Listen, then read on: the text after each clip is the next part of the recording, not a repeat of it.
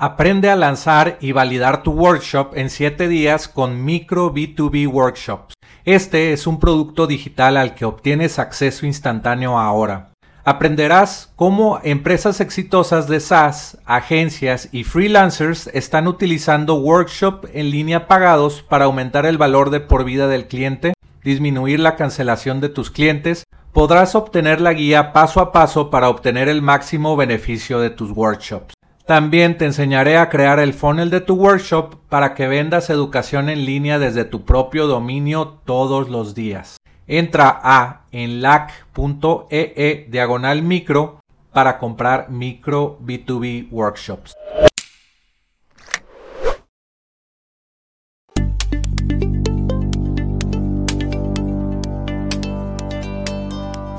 Aprenderás sobre la excitante industria de ingresos recurrentes con software, historias de fundadores de empresas de software, tips de internet marketing y recomendaciones de apps para crecer tu negocio. Soy Jorge Díaz y te doy la bienvenida al podcast de Software como Servicio.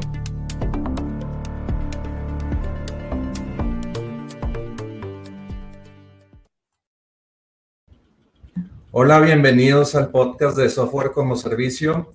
Eh, en este episodio tenemos a Hugo de la octava letra, es un canal de YouTube eh, que me gustó mucho hace poquito y vamos a compartir tips de, YouTube marketing y bueno, más historias de su, de su carrera, de cómo fundó esta medio de comunicación por YouTube y luego cómo eh, pues hizo otra comunidad para llevar de YouTube a esa comunidad y monetizar su, su contenido. Y bueno, pues aquí está Hugo. Hola, hola a todos, ¿cómo están? Hola, hola. Hola Jorge, bien, bien, pues gracias, este, gracias por, por haberme buscado, por haberme mandado un mensaje para, para, que podamos platicar, mucho gusto. Este, y pues bueno, para lo que tú me digas, platicamos. Sí, muchas gracias Hugo por tu tiempo. Eh, pues como les comentaba, eh, me gustó mucho tu contenido tu contenido de YouTube es, eh, bueno, mucho de la tendencia que agarraste es por, por Shark, Shark Tank, ¿verdad? Sí, Shark sí, Tank México. Pero pues si quieres, cuéntanos eh, antes de hacer este canal como eh, tu background, lo que hacías, qué haces y pues cómo llegaste a todo este mundo. pues es bien interesante porque em, yo soy primero estudié diseño en la universidad, ¿no? Y después de ahí estudié marketing. Realmente eh, estudié todo esto como por ahí del año 2012, 13, o sea, sí me metí mucho en el internet como todas las cosas que, eh, pues había muchas personas que estaban subiendo cosas, cursos, varias cosas así, y me metí mucho, mucho en eso. Muchas cosas que ahorita ya suenan hasta como viejas, hay como unos gurús muy antiguos, hay unos viejitos ya que la verdad es que sí, ya están viejitos. Jeff Walker, este, ¿cómo se llama el otro? Um, Frank Kern. Frank Kern, exactamente, sí, todos ellos, este, todos los gurús viejitos, ¿no? De marketing digital y todas estas cosas, entonces estudié como que todo eso, este, muy clavado en eso. Luego me volví, yo creo que como el fan número uno de Gary Vaynerchuk, de Gary Vee, cuando surgió todo lo que tenía. Este, me impresionó mucho lo de Ty López cuando salía con su Ferrari atrás y cosas por el estilo. Y este, y yo empecé con una agencia de marketing, bueno, con una agencia de diseño primero, porque pues era como lo que tenía. De hecho, primero tuve como tres agencias. Em, dos, la primera, primera agencia la tuve con una, una socia que tuve, que este, aquí en mi ciudad, yo estoy en Puebla. Eh, y pues ella trabaja, e, ella es dueña de un medio de comunicación aquí en Puebla, muy importante y decidimos hacer como una agencia dentro de, ahí. Nos estaba yendo bien, creo que las cosas iban muy bien. Y después de un rato, pues simplemente este, ella quiso como enfocarse más en el medio y pues lo entiendo perfectamente, es un medio enorme. Entonces, este, me dijo como, oye, ¿no quieres como formar parte del medio? O sea, como, pues ser un jefe aquí en esto que estamos haciendo. Y le dije, pues es que la verdad es que yo no quiero tener jefe, o sea, yo lo que quiero es justamente hacer, hago esto porque yo no quiero tener un jefe, entonces, pues, trono eso, ¿no?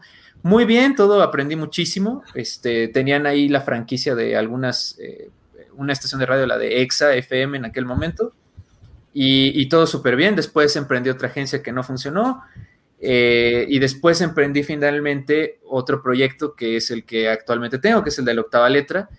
Y yo creo que como desde el 2014 hasta, bueno, desde el 2012 estoy subiendo contenido, empezó como un blog, la octava, pero era un blog como de todo y nada, o sea, era como un blog de este, fútbol y música y cosas así. Y ya después dije, pues a mí lo que me late es el marketing y pues veo que esto está poniendo de moda y que como que todo el mundo habla de emprendedores, yo sé que esto va a explotar en algún momento más. Y pues dije, pues bueno, va, vamos a hacerlo de marketing. Y entonces por ahí del 2017 en Facebook estaba yo sube y sube videos y creo que explotó también mi página de Facebook. Para mí era muchísimo, tenía como 30 mil personas, o sea, no le metí un peso y de la nada pasó como de 0 a 30 mil personas, 35 mil personas así muy rápido. Y después em, empecé con un proyecto que ahorita ya tengo y dejé un poco ese, porque éramos muy pocos, éramos como cuatro personas los que estábamos trabajando en, el proyecto de la octava. Teníamos clientes, eh, les hacíamos marketing, no sabían qué hacíamos, pero pues este, era muy interesante porque les conseguía clientes, algunos no entendían, les ponía el cliente así como de frente y ellos no sabían qué hacer, muchas cosas muy raras pasaron y la gente no entendía, ¿no? Como que qué hacía yo con lo del Internet. Y pues ya finalmente, eh, del 2018 a el 20, hice un proyecto que estoy por lanzar, que es una... Un site builder es como algo así como donde puedes construir tu, tu embudo de ventas, tus, tu, este, tus landing pages y todas esas cosas. Y eh, estamos platicando ahorita de ese tema de lo de crear una empresa en Estados Unidos y todo esto. Esa es la página, ahorita está como próximamente. Eh, y pues sí, efectivamente, tuve que... Esta historia, este, Jorge, creo que te va a latir, está interesante. No sé cómo estés tú ahorita, pero eh, yo creé esta empresa en Estados Unidos. Eh, es, no es tan fácil, pero si le buscas puedes lograr lo que quieras, ¿no? Entonces lo que hice fue que hay un procesador de pago, una marca que se llama Stripe, que me imagino que la conoces, ¿no? Claro que sí. Que es platicado aquí en el podcast para pues, empresas como la que estás creando. Es sí, sí, sí. Sí, sí, tú haces como software as a service. Entonces, este, pues bueno, más o menos, este, lo que, lo que busqué con Stripe, tienen un programa que se llama Stripe Atlas, que tomé en el 18, y te permiten que, voy a explicarlo muy simple para no aburrir a la gente o eso, pero lo que te permiten es que tú puedas crear una empresa en papel, no necesitas ir a Estados Unidos, y que todo lo haces desde, desde la computadora. Es padrísimo porque todo lo haces así y demás. Y yo lo hice principalmente porque Stripe, para quien no sepa qué es Stripe, es como cuando tú entras a una página web y tú, tú quieres usar Mercado Pago, PayPal o algo así, Stripe yo creo que es la mejor este, empresa para que tú puedas recibir dinero, para que puedan pagarte con tarjeta. Y no existía ese servicio en México. Entonces yo hice un chorro de cosas, pagué un chorro de impuestos en Estados Unidos y todo.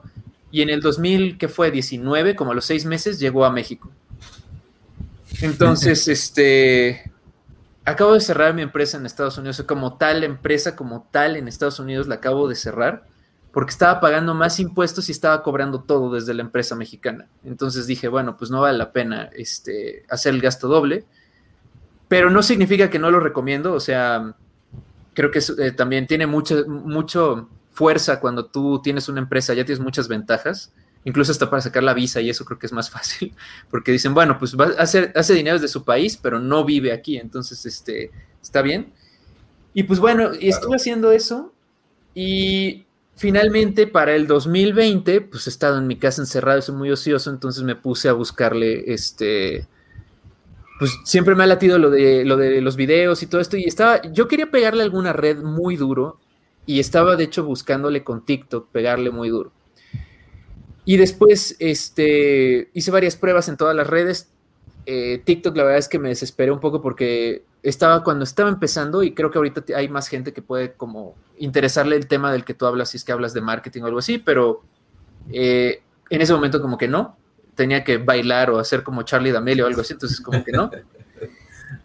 Y finalmente lo que hice fue, este, pues empecé a hablar de Shark Tank, hice como algunas reacciones y reseñas y cosas así, a la gente le gustó mucho y pues explotó mi canal y, este y que yo se lo debo todo realmente a, este invento, al Ron Pinner, que es este un, un, un, emprendedor tuvo esta idea que yo no creo que sea una mala idea, sino que hubo un mal timing en su idea, y que es un, un, este, un adaptador para un fidget spinner.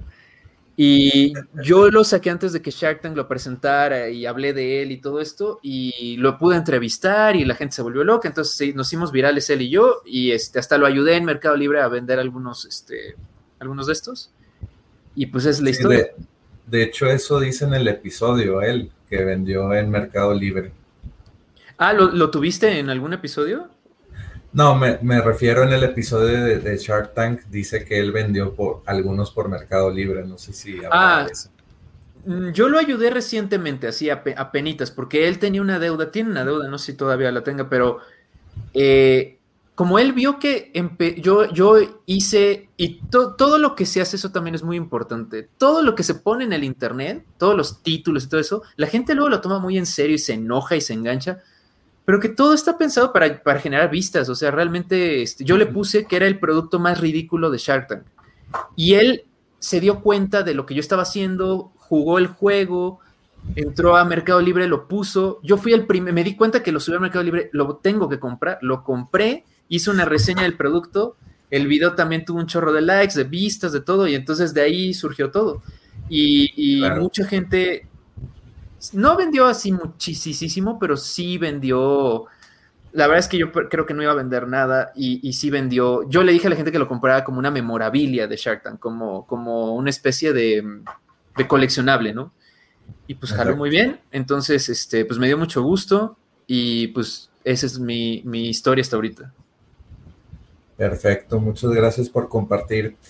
Oye, y me, llamó la atención eso de los gurús que, sigues, porque bueno, yo conozco a, Frank Kern, a Ryan Dice, a eh, Jeff Walker y todos estos, bueno, ya como dijiste, son ya viejitos. Sí. pero fueron los que moldearon un poco la industria, ¿no? ¿Qué, opinas o a quién seguiste eh, y, y, y a quiénes conoces?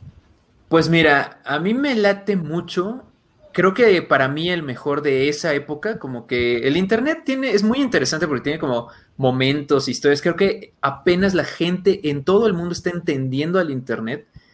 Este, ahorita ya puedes hacer negocio con la computadora, antes, así con una sola computadora de Wi-Fi, antes no se podía hacer eso, pero creo que ahorita, sobre todo ahorita, ahorita cualquier persona puede hacerlo. Necesitas buenas herramientas y eso, pero pues lo, lo puedes hacer.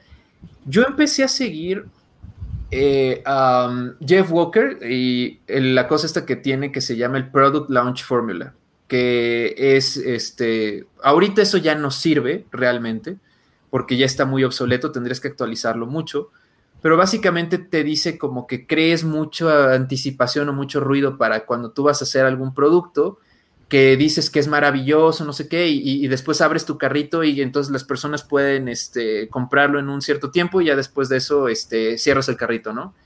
Y creo que ese modelo lo tienen muchos eh, vendedores de infoproductos, este, varias cosas sí que creo que es interesante. Eh, y de ahí se me hizo muy interesante que hubo como otro segundo boom en el 2014-15 con Gary Vee, con Ty López eh, y con Russell Brunson, con el creador de este, ClickFunnels. Sí. Que, él, por ejemplo, creo que eh, cuando leí su, leí su primer libro, eh, vi su estrategia más que lo del libro y todo eso. Se me hace muy interesante como, como lo, que, lo que te dice, este, que, creó su plataforma. Yo por eso quise hacer un software.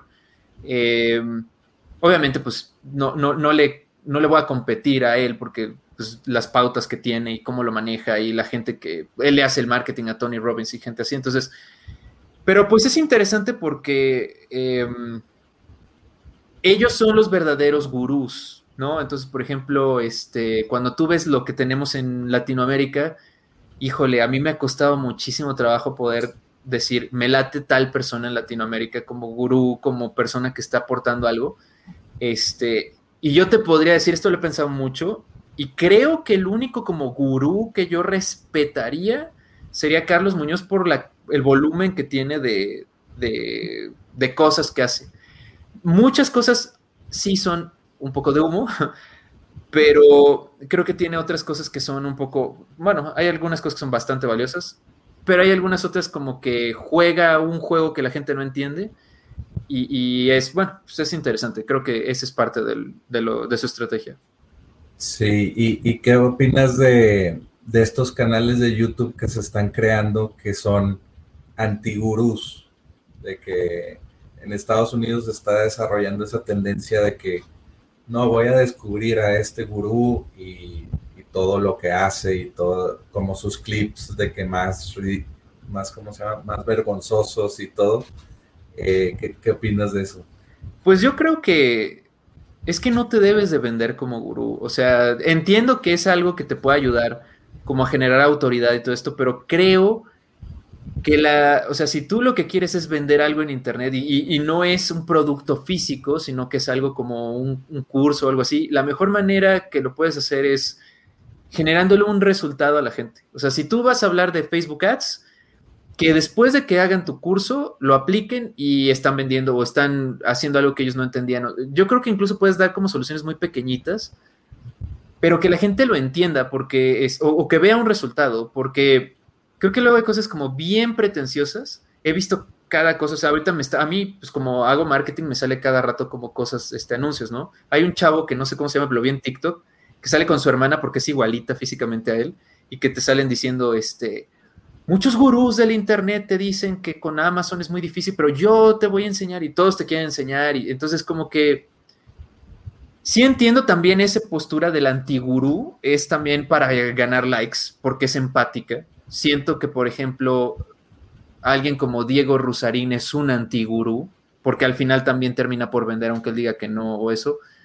Siento que es muy contradictorio, pero la gente se deja llevar como por un personaje y no ve bien como lo que está ahí y no entienden el... Es un juego, esto es un juego. Hay veces que tú quedas en ridículo. A mí Carlos Muñoz me humilló en público. Este, pero ese video me ha dejado como más de mil dólares, entonces pues no me importa. Entonces ganas reputación, puedes decir, yo estuve con él, hice esto, entonces es parte del show, es parte de lo que hay que hacer, ¿no? Sí, es como agarrar la tendencia de las búsquedas que dicen, entras a YouTube y, todos ponen Carlos Muñoz o Carlos Muñoz negocios pendejos, como las frases más representativas de, pues, de su contenido y tú te posicionas ahí, ¿no? Sí, sí, sí. Por ejemplo, él, tiene un video que se llama ¿Cómo construir mi primer negocio? De hecho, este es un tip. Vas a YouTube, a cualquier canal y le pones eh, videos más populares o más vistos y haces algo parecido a ese contenido y puedes como posicionarte en esas palabras. Todo es de palabras clave en YouTube porque hay que recordar que es de Google y Google se, se, rige por, por palabras clave, ¿verdad? Sí, sí, sí. Te voy a mostrar un, uno de los antigurus de Estados Unidos. No sé si lo, si lo hayas visto este. No, a él no lo conozco.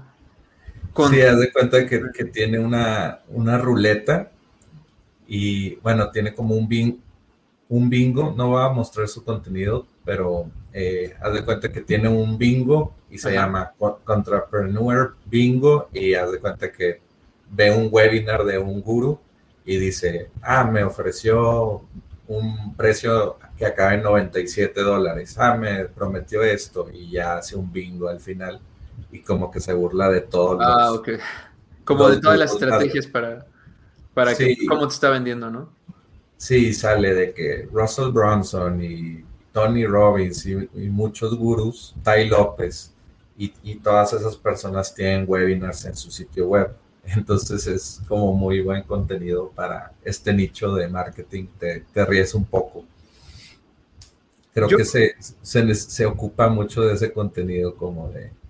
yo ubico uno, Yo ubico uno que se llama creo que Coficila o algo así. No recuerdo. Ah, sí, ese también es uno de los que cabe en ese grupo de antigurús. Sí, sí, sí. Que, pues no sé, eh, incluso analizó en algún momento a Donald Trump y se me hizo muy interesante porque Donald Trump, la gente igual no se da cuenta, no entiende, o sea, simplemente lo ven como, ah, es un payaso y esto y el otro. Donald Trump siguió todas las estrategias como que te dice casi casi de, un libro, así como de paso por paso, llamar la atención constantemente, este, no le importaba hacer el ridículo, o sea, es un personaje y la gente no entendía eso y creo que es algo, este, pues sí, el eso sí es algo un poco podrido del marketing, creo que eh, hay cosas muy densas que la gente común o la gente que no está metida en el internet no entiende y este, pero de verdad hoy, hoy creo que es más valioso, es más fácil, ese es el de Ecofisila creo que hoy es más importante que te vean, incluso hasta, y, lo que voy a decir, espero que nadie lo tome, o sea, que entiendan bien lo que voy a decir. La atención hoy tiene un precio y la atención, pues tan, tiene un precio que cuando tú haces anuncios en Google o en Facebook o en YouTube o lo que sea, te cuesta dinero. Entonces lo que tú pagas es por atención. Entonces, si tú puedes hacer algo, normalmente siempre es haciendo el ridículo, eso pues por eso ahí está TikTok, puedes ver como todas las tonterías que hace la gente ahí. Este, pero es gratis, ¿no? O sea, este, yo, por ejemplo, eh, tengo una, alumna, pues yo doy clases también, tengo una alumna que yo les enseño como varias de estas cosas y le expliqué algunas cosas y ella es muy buena ella y ella empezó su canal de YouTube y no tenía tanta gente, empezó con su TikTok y en su TikTok sube puras cosas así como muy absurdas y muy ridículas, pero de TikTok jaló gente a YouTube y ya tiene vistas y ya le está funcionando, entonces, pues es como algo muy, pues no sé cómo decirlo, pero pues así funciona, es como un poco chafa, tal vez, no sé, pero así funciona este, este negocio. Claro, sí, y, de hecho hasta que, no sé, aprendan ese tipo de cosas de crear controversia, de, agarrarte, ahorita vamos a platicar de eso, agarrarte de tendencias, pues es cuando empiezas a tener tracción, ¿verdad? Sí. Y, sí. y bueno, quiero que nos platiques de, de esto, de Cadi. Club de pues, Aprendizaje Digital. Adentro de la página de la Octava, eh, tengo algunos cursos. Mi plan, porque, pues una vez que ya tengo la atención de ciertas personas, lo que busco es, eh, esto ya lo había intentado hacer varias veces, pero justamente lo que ya te decía, ¿no? Yo no estaba metido en eso, en generar controversia y en todas cosas. Este sería como un buen tip que, le puedo decir a la gente para cualquier persona que me escuche es algo muy importante, porque también estamos platicando antes de empezar, eh, antes de irme como a lo de la octava, la página de la octava.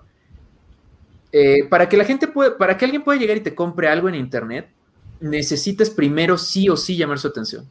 Y, y la gente luego ni siquiera se acuerda cómo llamaste su atención. Pudiste haber hecho algo como lo que hizo Carlos Muñoz. Si tú buscas negocios pendejos, te van a aparecer millones de videos de Carlos Muñoz, porque posicionó su palabra clave. Esa fue su palabra clave, ¿no? Entonces, si tú tienes, por ejemplo, un curso o, lo que sea que quieras vender y no tienes una cierta popularidad en Internet por algo, no te hiciste popular por algo, nadie va a ver eso. Nadie va a ver tus cursos o, o, te va a costar una la nota que tienes que estar metiendo y metiendo dinero.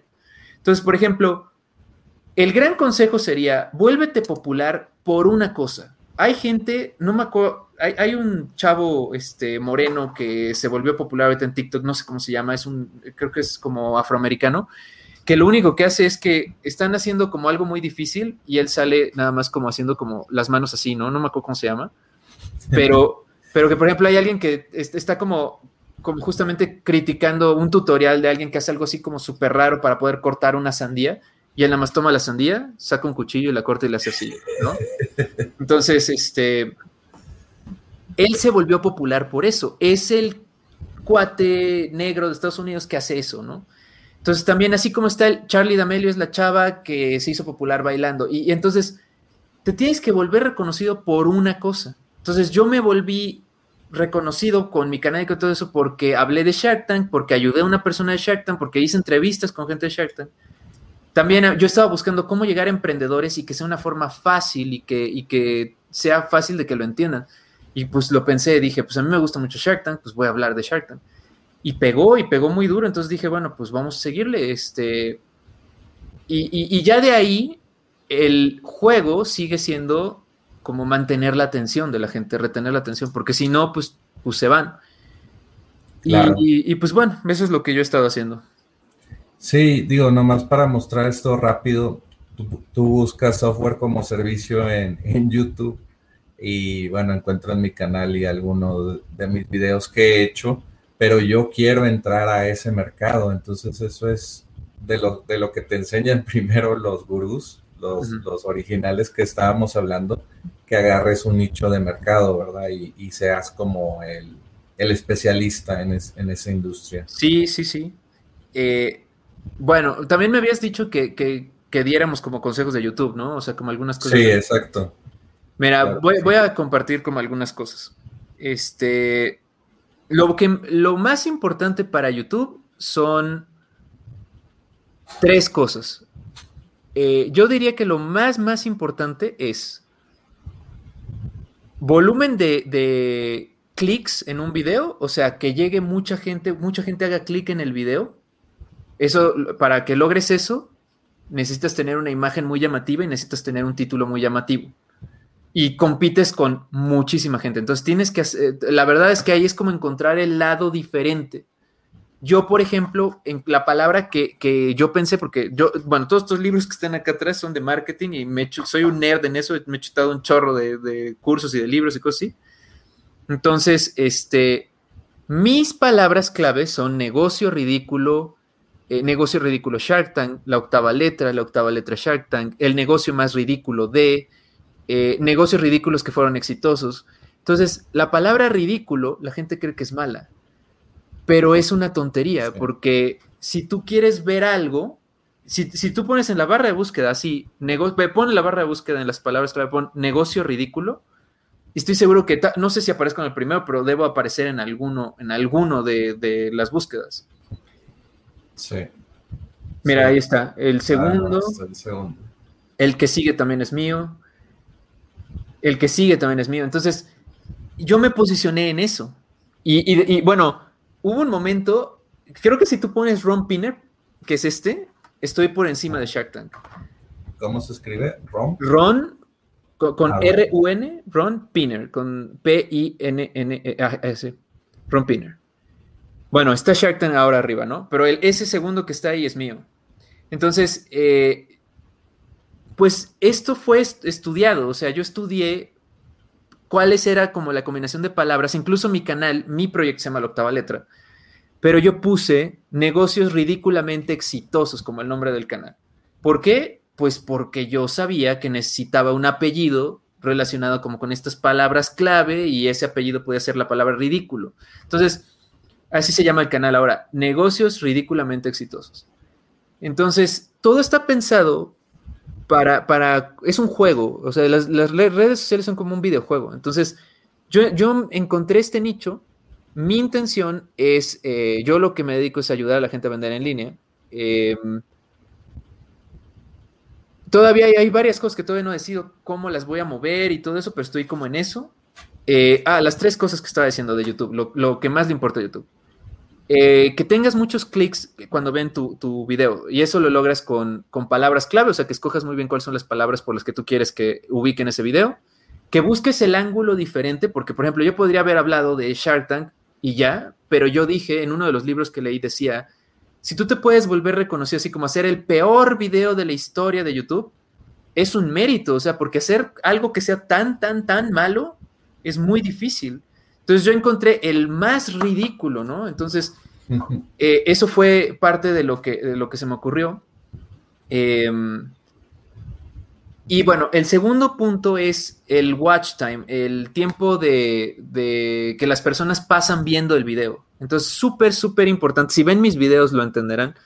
Muchos de los videos que tengo eh, metemos memes y metemos como cosas en medio y cosas que luego no vienen al caso, este, luego me quedo así callado y no digo nada, luego aparece un cuadro negro, porque tengo que hacer interrupciones de patrón, porque si todo lo que yo estoy diciendo la gente lo ve y lo ve y lo ve y lo ve y lo ve nada más, se aburre y se va.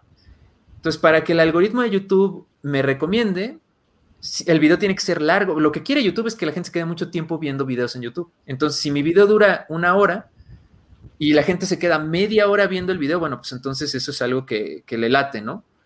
Pero si mi video este, eh, es como, no sé, dura 10 minutos, hay una gran posibilidad de que, y yo lo hago interesante, por ahí tengo un video donde hablé de eh, una estafa que le hicieron a un youtuber, y la gente le encanta eso, de las historias de las estafas y cosas así.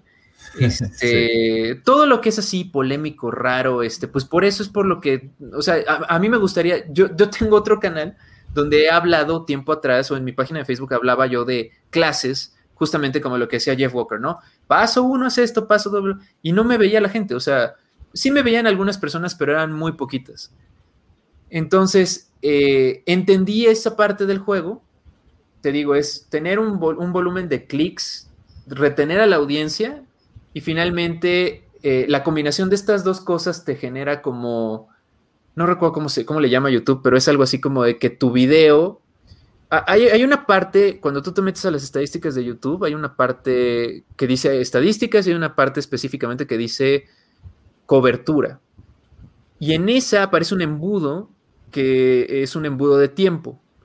Y el embudo lo explican así como que lo primero que tienes que buscar es que la gente haga clic en el video. Después que se quede mucho tiempo viendo el video. Y finalmente el resultado de esas dos cosas te da un número al final. Y si ese número es alto, entonces, eh, pues entonces tu video está como bien calificado y, YouTube te va a mandar a más gente. Eh, el algoritmo es muy... El algoritmo no le importa si tu contenido es bueno, lo que le importa es que retenga a la gente en YouTube. Es lo único que le importa. Entonces, si subes algo, por ejemplo, si yo subo un video, he subido videos, los últimos videos que he subido, este, pues no me ha importado tampoco el algoritmo, o sea, dije, voy a hacer también lo que yo quiero, no, no lo que me dicta el algoritmo. He subido algunas cosas más educativas y tengo menos vistas, muchas menos vistas. Pero si hago un video mañana de Shark Tank hablando de algo muy ridículo, yo sé que puede explotar y puedo tener mucho tráfico en ese video. Claro. Y, creo que has aplicado algunas de las técnicas de, en tus nuevos videos de técnicas de MrBeast. No sé si lo has ah, estudiado a, este a este creador de contenido que mostrado aquí en, en la sí, pantalla en el video de YouTube. Eh, ¿qué, ¿qué, has aprendido de él? Digo, yo, yo sí he tomado algunas de sus enseñanzas porque sigo a gente exitosa. Eh, y es, es una de las cosas que enseña es los patrones de interrupción, ¿no? Sí, sí, Cuéntanos De, de esas enseñanzas.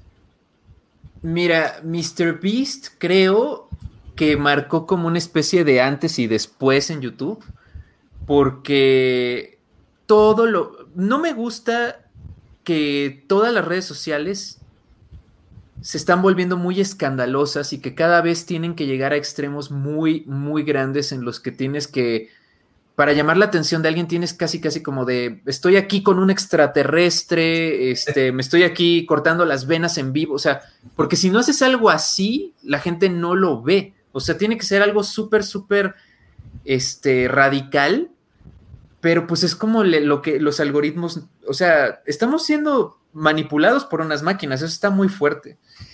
Yo veo, yo veo que Mr. Beast lo que hizo está muy interesante porque no sé si también sea real o no, pero todo el dinero, es un youtuber que todo el dinero que, gana de YouTube, que gana mucho, lo utiliza y lo regala a la gente, este, compra millones de cosas y las regala, este, y, sobre todo lo que a mí me gusta de MrBeast es que estudió cómo retener la atención. Entonces, por ejemplo, yo tengo como el inicio de sus videos que dice, en el video, bueno, yo lo puse en español, ¿no? Como, en el video del día de hoy, y empieza con una serie de, con tipografía y va rápido y te, o sea, porque trato de retener la atención desde el inicio, porque tiene que ser muy impactante al inicio para que a lo mejor si se va cayendo después, pues bueno, ya no importa tanto, ¿no? Pero al inicio sí tiene que mantener, ir lo más alto posible y ya después, este, yo le llamo, este, con mi equipo, le llamo que enchulamos el video, ¿no? O sea, que lo que hacemos es que le ponemos ese intro así como de, en este canal tenemos, o sea, pero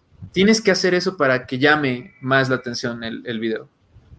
Sí, lo, lo, que yo he escuchado de MrBeast, de eso de la introducción, es de qué se trata el video en los primeros 15 segundos sí, sí, sí. O, o, menos. Y, y, normalmente sus videos de que me voy a meter a una alberca de no sé cuántas. Un millón de pelotas, ¿no? Sí, de canicas o lo que sea. Y pues es te capta la atención y luego, luego en el primer minuto o menos ya te mostró muchas cosas o flashes mentales que te, que te emocionan.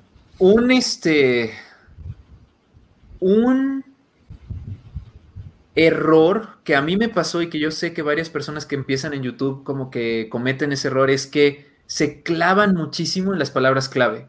Así de, eh, por ejemplo, quiero hablar de em, eh,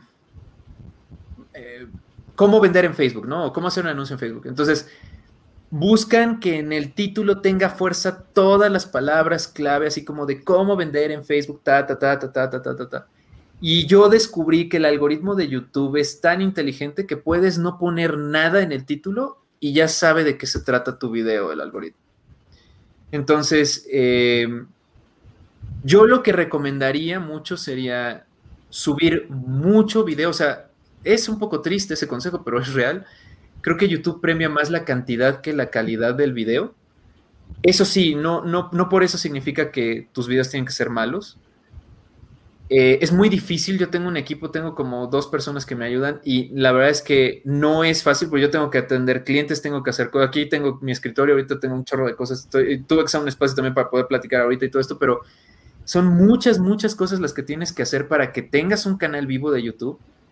Y este, y, no, no hay que, o sea, puede que le funcionen algunas cosas a, otras personas, pero no necesariamente eso te va a funcionar a ti. Yo lo que recomiendo es eso, como que subas mucho, seas constante. Eh, lo más que puedas, si pudieras, aunque son una locura, subir un video diario, hazlo, porque eso sí te puede generar como una atracción interesante. Em, y, y, si tú quieres posicionarte, por ejemplo, como lo que tú estás haciendo en un nicho, sí diría, puede que tengas pocas vistas, pero que tengas muchos videos que tengan esa palabra, esas palabras. O sea, eso sí funciona. Así como, por ejemplo, este. Eh, es muy difícil posicionarte como para. Eh, por ejemplo, cómo. ¿Cómo vender software como servicio? Bueno, es que ese es muy específico. Lo que tú tienes es muy específico. Yo diría como, por ejemplo, si tú dices decir como cocina mexicana, no sé, Cocina mexicana es, un, es una palabra clave larga, pero si tú quieres como que realmente posicionarte para eso es muy difícil si tú quieres atacar como comida mexicana. si tú pones como comida deliciosamente mexicana, ese deliciosamente nadie lo está usando y si tú lo pones, entonces puede que haya un momento en el que el algoritmo, ya después de que haya como 50 videos de comida deliciosamente mexicana, si buscan solo comida mexicana, apareces tú. Pero si tú estás atacando como más específico, pero si tú atacas desde el inicio como el, eh, por ejemplo, eh, yo creo que sí, el tuyo es muy lo suficientemente específico. Software como servicio es bastante bueno, muy, muy bueno. Pero si tú pones solo software, pues te van a salir un millón, ¿no? O servicio. Exactamente. Sí, oye, y me dio curiosidad, eh, ¿cómo monetizas este tráfico de YouTube hacia algo que, no sé, tal vez puedan ser anuncios de, Google AdSense o vender algún curso? Eh, digo, también eh, te quiero preguntar eso y también pasar al tema de cómo es que están monetizando los youtubers su contenido. No sé, Luisito Comunica o los, los, grandes, ¿verdad? Dross y otros que, que conocemos. Mira, Esa, pregunta es muy buena, muy, muy buena. Eh, algunos mitos y algunas realidades de la monetización de, YouTube. Eh, a menos de que tengas un volumen muy grande de visitas, es muy difícil que puedas vivir de YouTube, así solamente, es muy, muy difícil.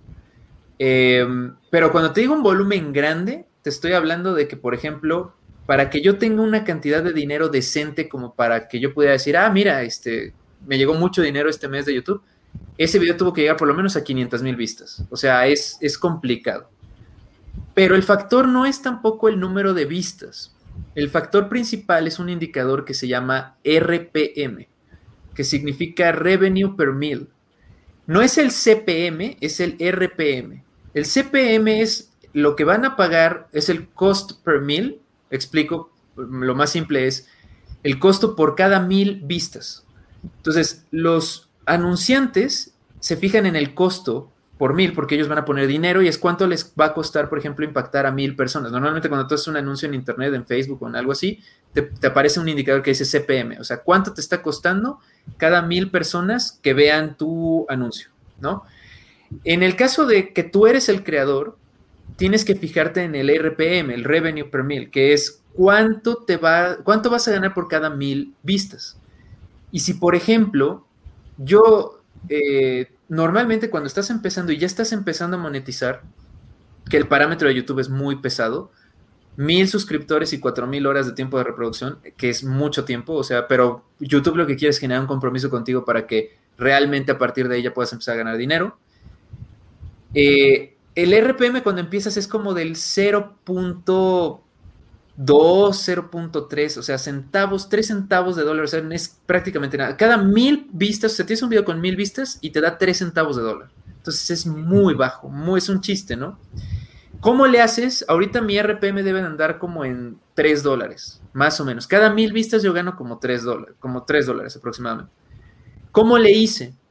Habla de un tema en el que haya, por ejemplo, yo creo que tu canal todavía no está monetizado, ¿sí? No, todavía no. Pero, por ejemplo, tú tienes una ventaja.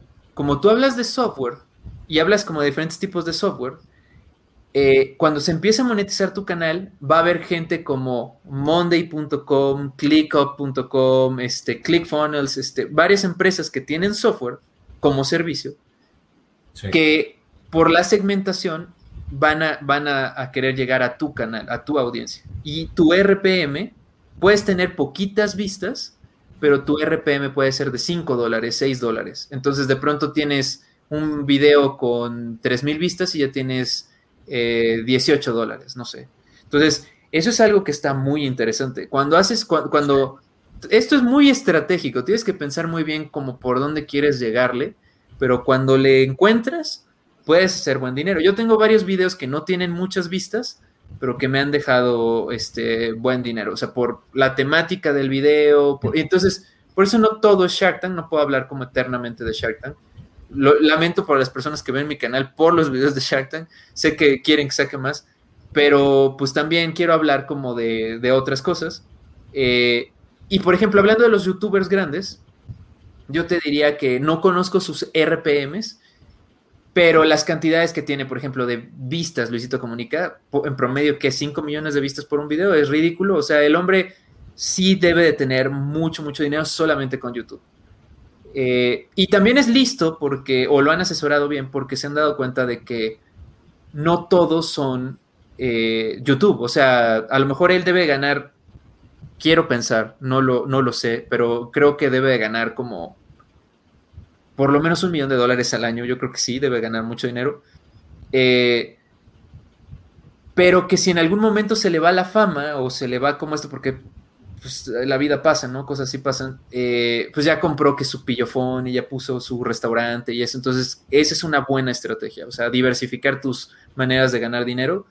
Y respondiendo un poquito ya a lo último de lo que me preguntabas, yo lo que tengo intención de hacer es ayudar a ciertas personas con un lenguaje muy fácil a que aprendan a vender en línea. O sea, quiero ayudar a gente a... Em, poner su tienda en línea, que puedan este, crear un embudo de ventas, hacer algunas cosas así, porque pues es muy difícil entender eso.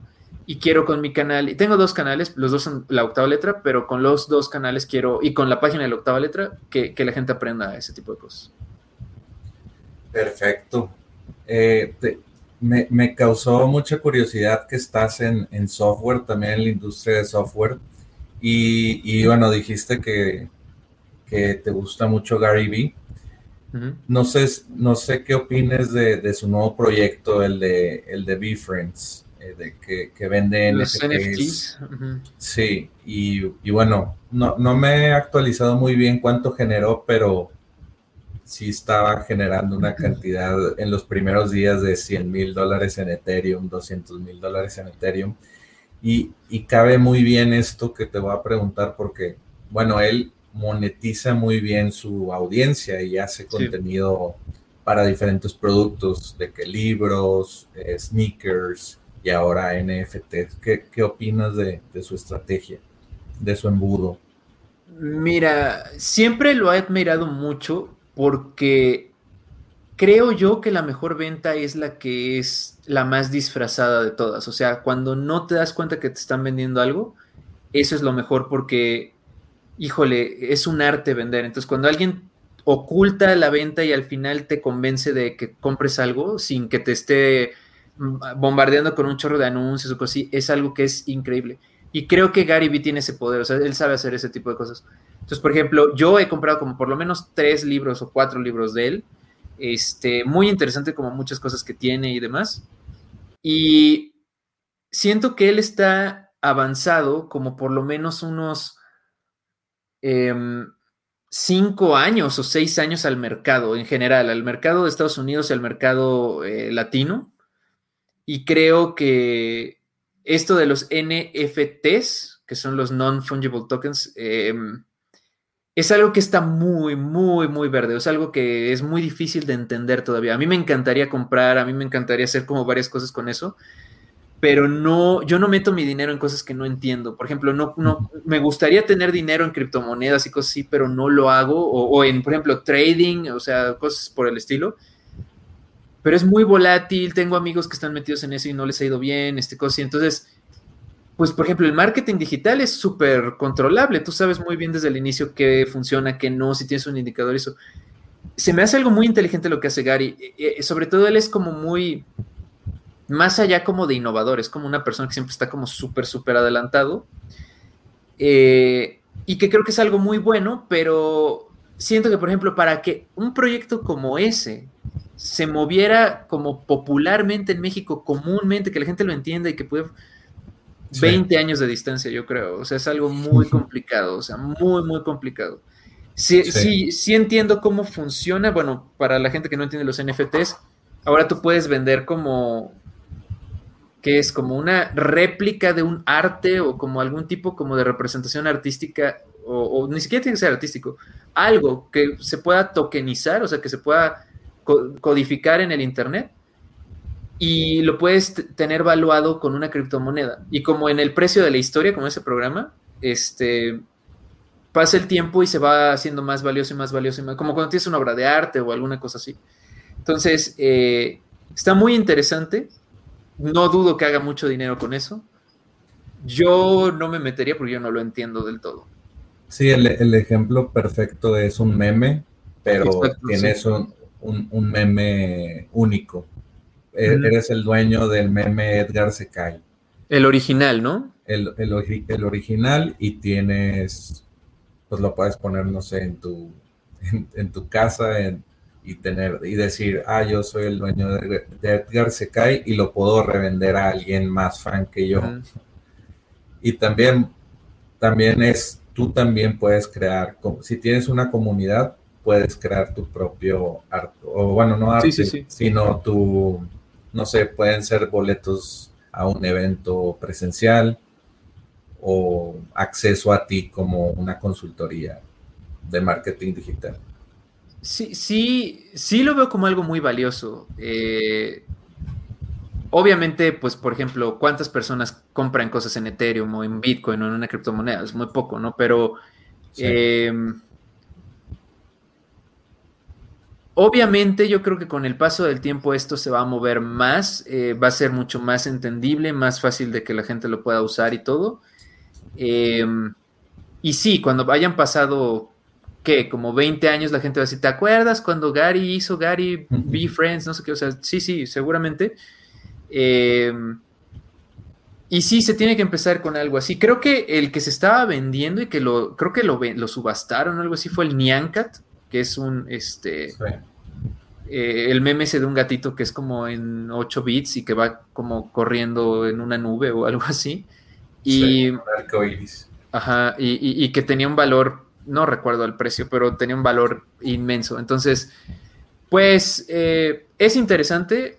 Eh, soy un mortal todavía en cuanto a eso. He usado criptomonedas para pagarle a gente que me ayuda a veces, eso sí lo he hecho, pero no como para apostar así, tener mi dinero en cripto, no, no, no lo entiendo del todo. Claro. Oye, ya para terminar este, este podcast de software como servicio, eh, ¿por qué decidiste ingresar a este nicho? Bueno, crear un, negocio de software y, bueno, que le dé un, un, beneficio a los, no sé, creadores de contenido, dueños de negocio local, etcétera. ¿Y qué opinas del SaaS en Latinoamérica? Tú ya que ya lo estás enfrentando. Pues yo creo primero que mi, que mi idea es que están prostituyendo hasta la médula a todo lo que tiene que ver con cursos en línea. Entonces, la gente necesita los cursos en línea, pero hay gente que lo que quiere es dinero rápido, entonces lo que hacen es, por ejemplo, yo no, hay una persona, ¿no? Es como, no sé nada de anuncios de Facebook. Entonces toman un curso de Facebook y copian, así se graban y, y dicen réplica paso por paso de lo que es el curso. Y a lo mejor ni siquiera está bien dicho o bien explicado eso, pero ya tiene su curso de Facebook, ¿no? Entonces, haces eso y, la gente, y luego lo que platicamos al inicio, ¿no? De que los gurús y que te vendes como el mejor y no sé qué, y ya todos son el mejor y bla, bla, bla. Entonces, están prostituyendo esa, parte. Y sobre todo en Latinoamérica lo que hace falta es educación. La gente no, no entiende, que no entiende, no sabe cómo funciona, no, no, no sabe, por ejemplo, la gente no sabe cómo funcionan los anuncios de Facebook. Este, hay gente que se ofende por cosas del Internet que no tendría que ofender, muchas cosas así.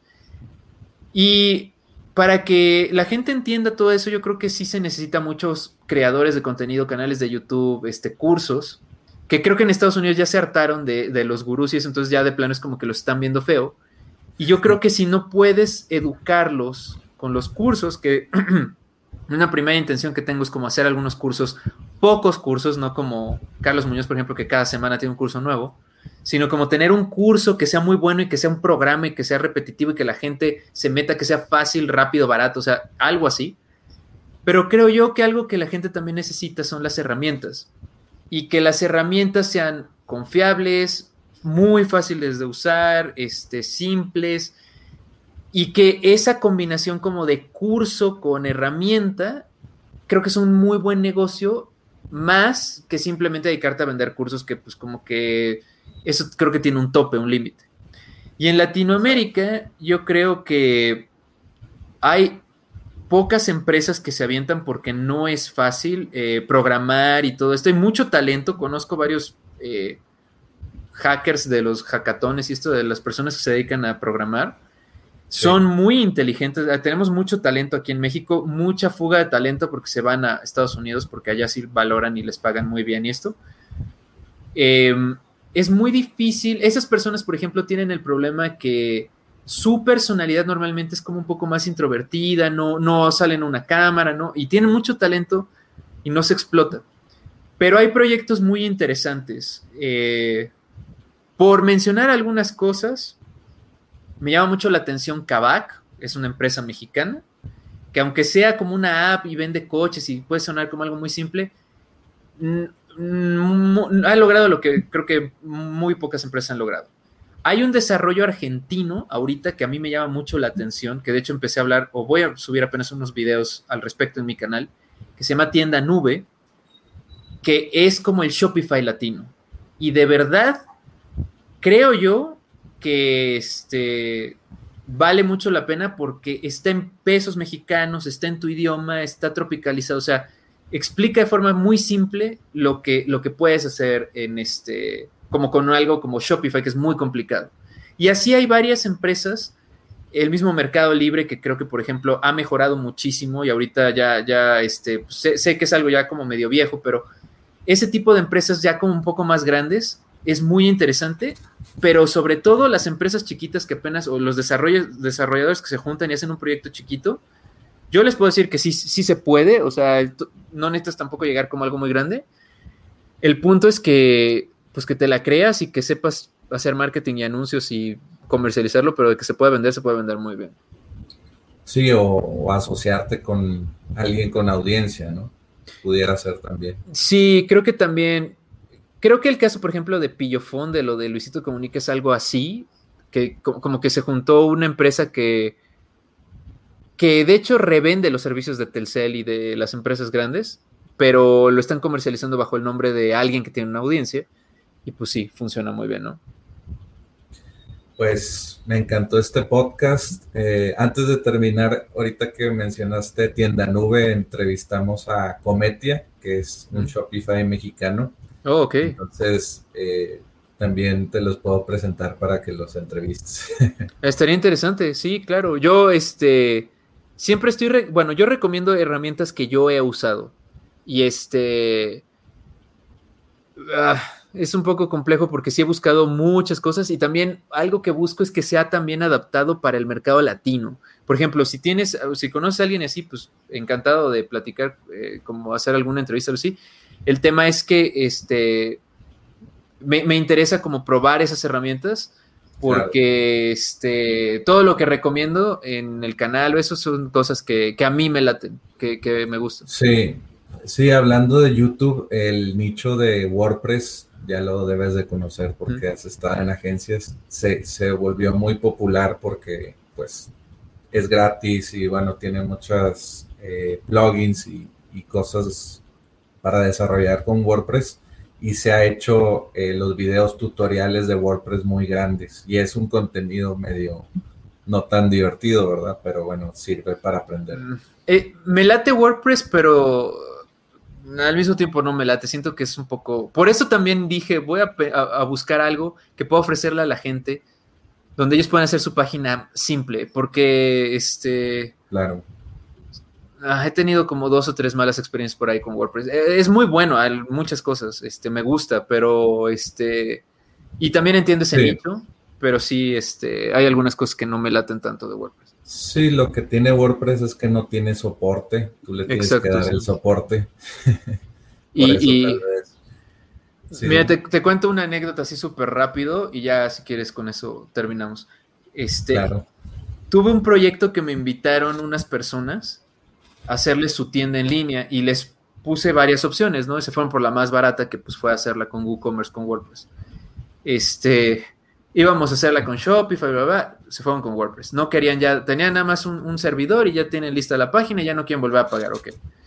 Y nos tardamos como alrededor de un año en terminar la tienda. No era una tienda tan difícil, pero creo que la clienta era muy exigente como en cambios y ajustes y diseño y cosas así.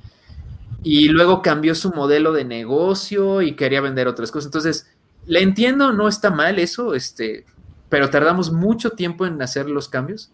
Y finalmente cuando entregamos la tienda, hubo un momento en el que ya había pasado creo que dos semanas o tres semanas y le entró un malware al WordPress y tronó todo. Así todo, todo, todo.